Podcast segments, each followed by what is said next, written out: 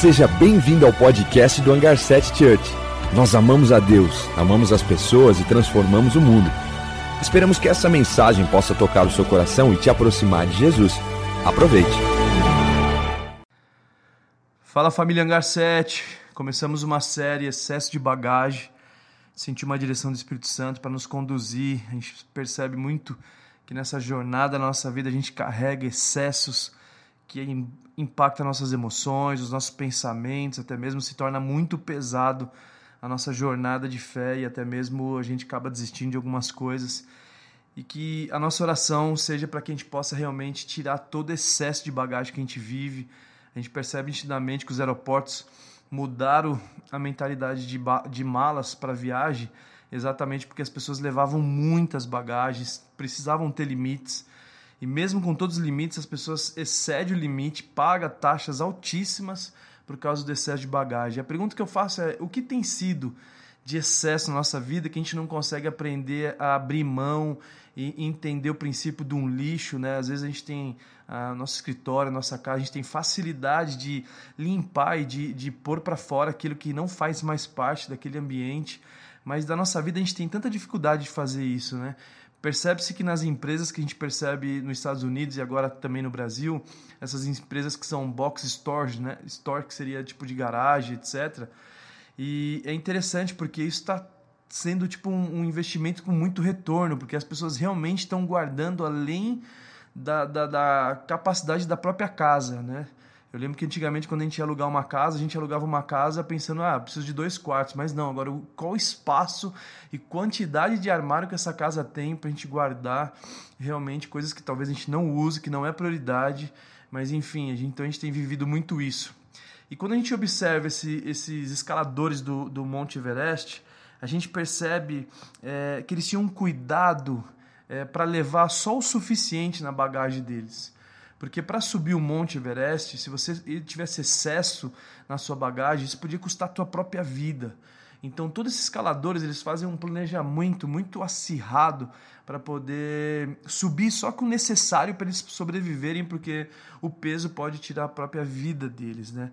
E por isso que tem uma frase de um, de um dos escaladores que fala assim: na subida para o topo, o problema não é a altitude, e sim a atitude que tem, né? E quando a gente olha para a palavra de Deus, Existem alguns textos que falam sobre nós sobrecarregarmos, um deles é Lucas. Lucas 21, dos versículos 34 ao 35, diz assim: Tenha cuidado para não sobrecarregar o coração de vocês de libertinagem, bebedeira e ansiedades da vida. E aquele dia vem sobre vocês inesperadamente, porque ele virá sobre todos os que vivem na face da terra. Jesus estava falando para os seus discípulos sobre a segunda volta de Jesus para que a gente não viesse nos sobrecarregarmos o nosso coração. E uma das coisas que é, que é fato, a gente vive um evangelho totalmente contemporâneo, a ponto de a liberdade que o céu, que a cruz nos proporcionou, muitas vezes vira libertinagem. Muitas vezes a gente quer viver um mundo contemporâneo, a gente esquece que o sistema mundo não tem compatibilidade nenhuma com o céu, com o reino de Deus.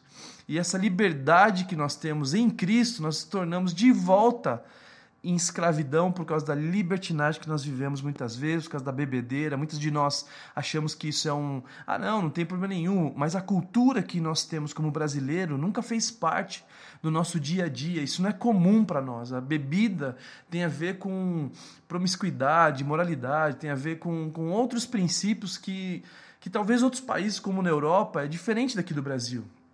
Já visto o Brasil tem aquela multa de carro que era R$ 1.800, agora foi para R$ reais, porque nós somos o terceiro país que mais matam as pessoas no acidente de carro por causa de uma bebida. É triste ver que a nossa nação ainda não tem maturidade nem para saber dosar uma bebida. Por isso que Jesus estava comentando aqui, ó, não sobrecarregue o coração de vocês com libertinagem, nem com bebedeira, e principalmente com ansiedades da vida, com as preocupações da vida. Muitas vezes a preocupação da vida torna o nosso coração completamente sobrecarregado, porque a gente com, começa a viver como se a gente não tivesse um Deus. A, aliás, as escolhas que nós tomamos, a, os passos que a gente toma no nosso dia a dia, não é tão baseado nos princípios do céu, e a gente começa a sobrecarregar a vida a ponto de a gente conseguir nunca mais respirar, exatamente por causa da ansiedade que cerca a nossa mente, que cerca o nosso coração, que cerca o nosso redor. E por isso que a ansiedade da vida não tem, não tem é, é, tipo assim, coisas mais relevantes que sobrecarregar um coração como a própria ansiedade da vida. Esse texto de Lucas, ele fala nitidamente isso. Cuidado, porque, tipo, eu volto, eu volto para buscar vocês. Então, não perca tempo em sobrecarregar o coração a ponto de sufocar ele, para esquecer quem eu sou, para me abandonar e etc. Que vocês possam entender que eu estou voltando, que eu volto para cada um de vocês, né?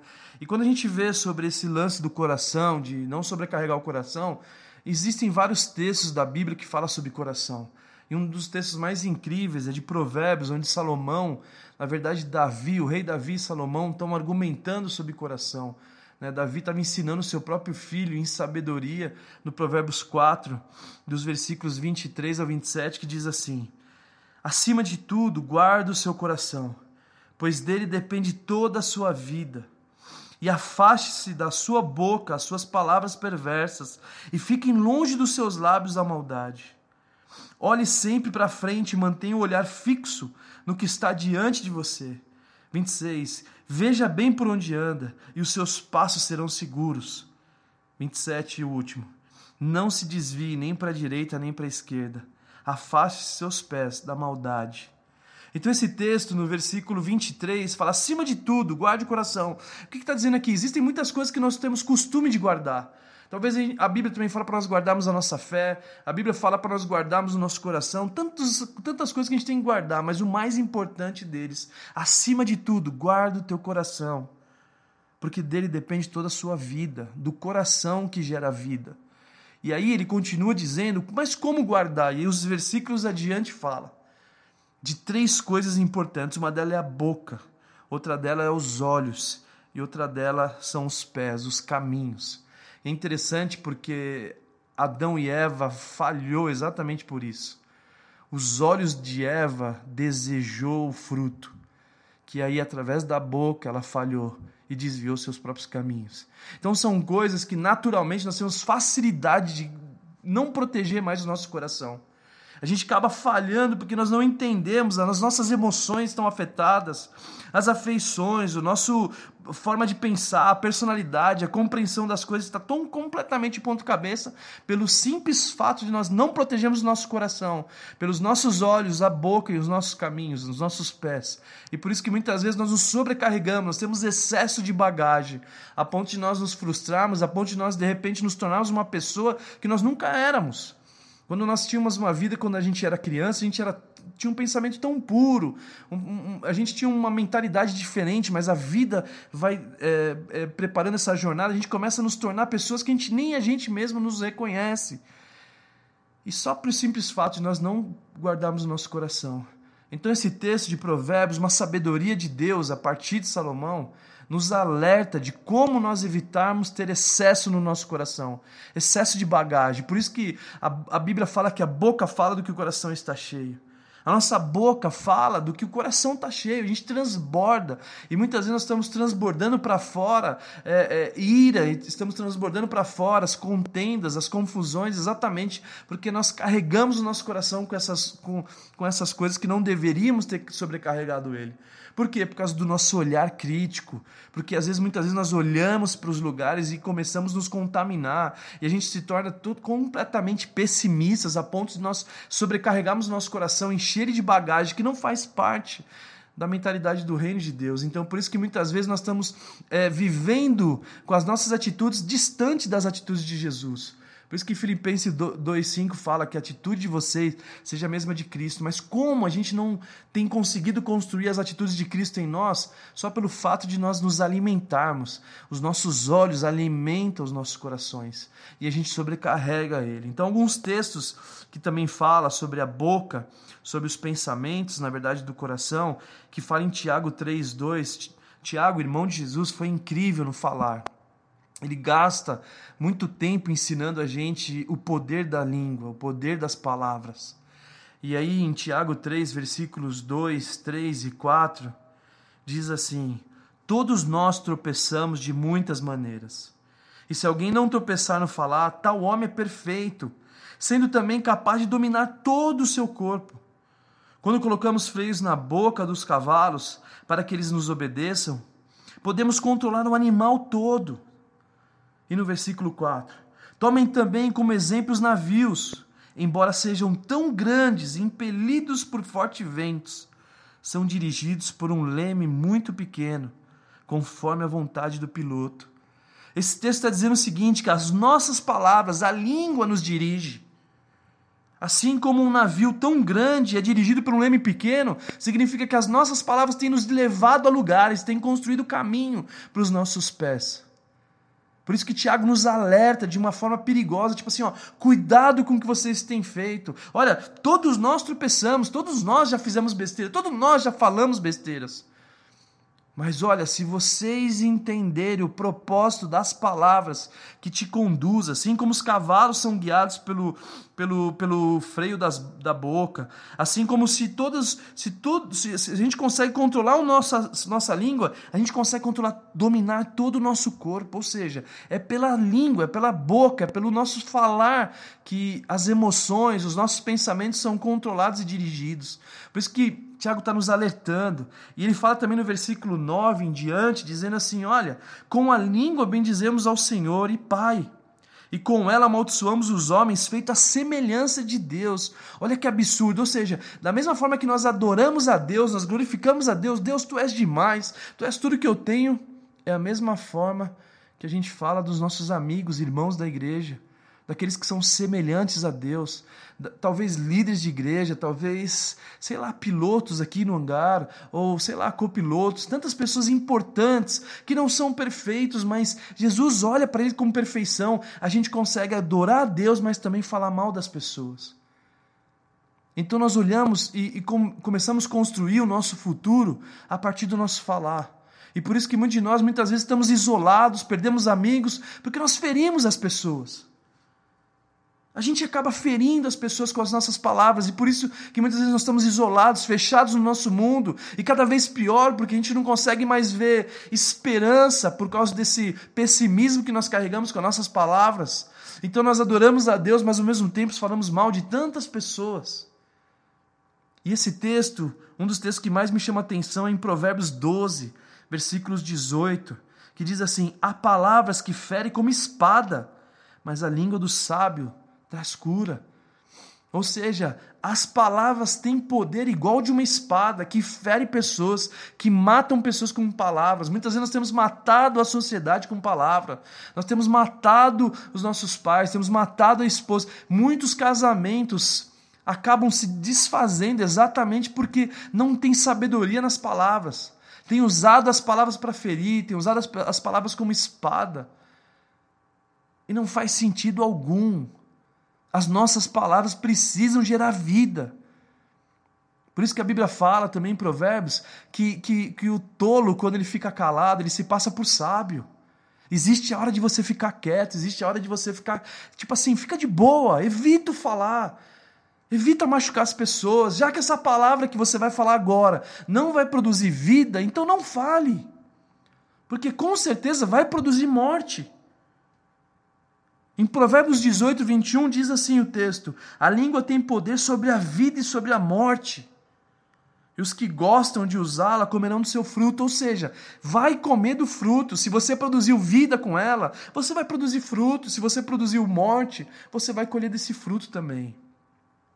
Então, quando o Tiago fala que nós somos dirigidos pelas palavras, a gente tem que olhar para nós e ver o quanto eu tenho construído a partir das minhas palavras. Será que eu tenho construído um ambiente perfeito para gerar mais amigos, para conectar as pessoas, para pregar o evangelho, que tão formosos são os pés daqueles que anunciam o evangelho, ou seja, a, a, o pés que nos conduz a, a pregarmos o evangelho. Será que a gente tem produzido vida com as nossas palavras ou nós temos produzido morte?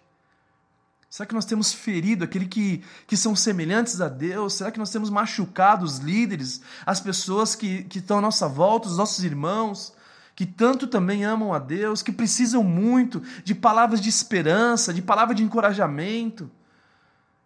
O que, que nós temos feito com as nossas palavras? Porque elas têm sobrecarregado o nosso coração.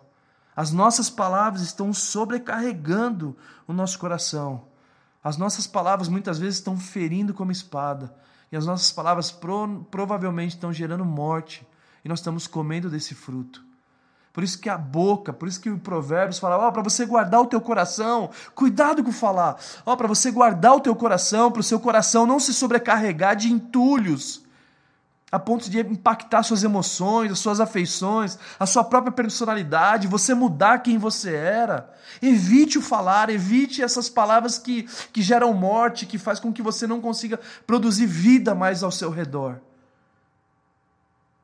E depois fala sobre os olhos, que realmente a vida é da forma que nós enxergamos ela. Por isso que o apóstolo Paulo fala: ninguém mais consideramos do ponto de vista humano. Eu não posso mais olhar para as pessoas com o ponto de vista humano. Eu preciso olhar para elas com a beleza de Cristo, com a ótica de Cristo, com o filtro de Cristo, não mais com o filtro do maligno, ou desse império das trevas, ou desse sistema mundo que cada vez tem olhares de críticas, olhares de condenação. É interessante que no nosso meio muitas vezes nós temos pessoas que estão mais prontos para condenar com os olhos do que gerar expectativa que essa pessoa tem chance, assim como você também teve a sua. Por isso que o nosso, o nosso cuidado com os nossos olhos. Por isso que Paulo também fala que eu já não vivo mais do que eu vejo, eu vivo do que eu creio. Muitas vezes nós estamos vivendo a partir de uma ótica política. Ah, se deputado em tal, ah, se vereador tal, ah, se presidente tal, e a gente nos dirige a nossa vida a partir dessa ótica de olharmos para o político, criarmos expectativa em homens. E nós estamos vivendo completamente sobrecarregando o nosso coração, porque nós pensamos que o político, ou que um governo, ou que sei lá o que, vai mudar a tua vida. E quem tem poder para mudar a tua vida, só existe uma coisa: é o nome de Jesus, é o poder do Evangelho. É nele que nós cremos, por isso que eu não vivo mais do que eu vejo. Eu fecho os meus olhos para esse mundo que, que talvez não, tá, não, não tenha uma ótica favorável hoje, mas eu tenho que me basear no que eu creio. E que sim, Deus é fiel. E esse é o ponto principal que a gente tem que olhar. A gente tem que, a gente tem que parar de, de, de ter essa ótica de, de, de pessimismo. Tudo ao nosso redor está ruim. Estava conversando com um jovem, ele estava lendo um livro, eu falei super bem do livro, assim, cara, esse livro é incrível, eu já li esse livro. Ele falou assim, não, o livro é bom, mas essa página do livro é horrível. Ele começou a olhar, sei lá, um capítulo, sei lá, três, quatro páginas e estragou as outras 200 páginas. Ou seja, ele não consegue ver a beleza, ele consegue ver a condenação, as coisas ruins. Ah, isso aqui não serve para mim. Então, os nossos olhos, eles, eles, eles são a candeia do corpo, como a Bíblia fala. Os nossos olhos, como Mateus 6, 22, versículos 23, Jesus diz que os olhos são a lâmpada que ilumina todo o corpo. O texto de Mateus 6, 22, 23 diz assim: Os olhos são a candeia do corpo. E se seus olhos forem bons, todo o seu corpo será cheio de luz. Mas se seus olhos forem maus, todo o seu corpo será cheio de trevas. Portanto, se a luz que está dentro de você são trevas, quão tremendas trevas são. Ou seja, existem pessoas que não conseguem iluminar o corpo porque os olhos estão completamente em trevas. Ele consegue ver a maldade, ele consegue ver a libertinagem, ele começa a perceber que a bebedeira que Jesus estava falando era sobre, tipo assim, ah, não, isso aqui é bom. Os olhos atraem, os olhos que eram para se iluminar, para espantar as trevas. Ao contrário, atrai as trevas. E por isso que muitas vezes nós estamos nos sobrecarregando, a ponto de nós não conseguimos viver uma vida, a gente vive por um momentâneo. Coisa, as coisas que o mundo te oferece é momentâneo, não, não dura. E Jesus sempre nos convidou a viver a partir do eterno, a partir do céu para a terra, não mais da terra para o céu. Por isso que o profeta, quando ele tem um encontro com Jesus, com Deus, ele fala: os meus lábios são impuros. E o, e o nosso povo é de impuros lábios. Ou seja, quando Deus tem um encontro com a gente, a gente começa a olhar para nós e a escuridão que estava dentro de nós começa a ser exposto a ponto de nós lançarmos ela para fora. Por isso que é a cultura do lixo. Nós temos que jogar as tranqueiras do nosso coração para fora, a fim de limpar e permitir com que as nossas emoções sejam curadas a partir de Cristo para que a gente possa olhar para aquilo que não tem esperança e trazer esperança de Jesus para as coisas que a gente está vendo na nossa vida. Por isso que nós temos que olhar como Cristo olha. A gente não pode mais ser os dez espias que vão lá para espiar a terra e aí os dez voltaram desanimados a ponto de só dois. Josué e Caleb, a minoria, jovens. Talvez por causa disso, porque eles eram jovens e não estavam com aquela jornada carregada, sobrecarregando o coração deles a ponto de, ah, não, aquela cidade não é para nós, eles são muito grandes, nós vamos perder, porque eles conseguiam valorizar mais o que eles estavam vendo do que o poder de Deus que já tinha liberado aquela terra para eles. E se Deus falou, as coisas vão acontecer. Mas eles preferiram não crer naquilo e virar as costas. Então os dez espias ficaram fora daquilo que Deus tinha levantado eles para que eles pudessem viver a partir daquela cidade, viver a partir daquela terra que prosperava. Eles ficaram fora porque eles não conseguiam ver como Deus via. Nós também temos o, o, a, a parábola do jovem, do filho pródigo, que quando o filho mais novo volta e o pai comemora, o filho mais velho não conseguia ver beleza e alegria naquilo porque ele não tinha a ótica do Pai. Quantos de nós não conseguimos olhar a ótica do Pai quando um pecador se arrepende ou quando um amigo nosso volta para os caminhos de Jesus e fala assim: ah, tá vendo? Ó, voltou, logo, logo vai dar errado de novo. Então muitas vezes a gente não consegue ter os mesmos olhos do Pai. E por isso que nós sobrecarregamos o nosso coração. E por isso que Jesus fala: Vinde a mim, todos que estão cansados e sobrecarregados, que eu vos aliviarei. A gente precisa ir até Jesus, a gente precisa entender que Ele alivia a sobrecarga que nós colocamos, o excesso de bagagem que a gente coloca no nosso próprio coração. A partir dos nossos olhos, a partir da nossa boca, a partir dos nossos caminhos. Então, desejo nessa noite, com essa mensagem, é que a gente possa ter o olhar de Cristo que a gente possa ver beleza, nobreza, virtudes, valores que estão somente em Cristo, que só Cristo pode proporcionar a gente. A gente precisa olhar com a ótica de Cristo, com os óculos do céu. A gente precisa ampliar nossa visão para ver aquilo que, que o homem não consegue ver. Que por isso que Deus fala através do profeta: Olha, eu não vejo como os homens vê, os homens vê aparência humana, mas eu, Senhor, eu olho o coração. Eu olho, eu, eu olho lá no profundo, eu olho de dentro, e por isso que eu vejo como o homem não vê. E por isso que Paulo lhe fala, agora ninguém mais consideramos do ponto de vista humano. Não olha, não olha mais para as pessoas do ponto de vista humano, olha para eles como o céu vê eles. E o céu vê eles com expectativa, o céu vê eles com nobreza, o céu vê eles com virtudes, o céu sabe que o poder do Evangelho é capaz de transformar aquela pessoa que não era nada, mas é, é, é tipo assim: é o poder do Evangelho, não é o meu poder, é o poder que o Evangelho tem para transformar. O quão o Evangelho já transformou minha vida, o quão o Evangelho já me salvou do lamaçal que eu vivia, da libertinagem que o mundo me proporcionava, da bebedeira, das confusões que eu vivia, ele me livrou. Então, quando o céu olha para a pessoa, ele não vê a, a, a, realidade agora, ele vê lá no futuro. Por isso que o amor de Deus é paciente, é bondoso.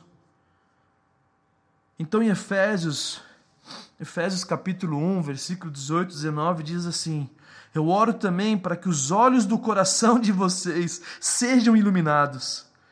Que os olhos do coração sejam iluminados, a fim de que vocês conheçam a esperança pela qual ele chamou, as riquezas da gloriosa herança dele nos santos e a incomparável, a incomparável grandeza do seu poder para conosco os que cremos conforme a atuação da sua poderosa força.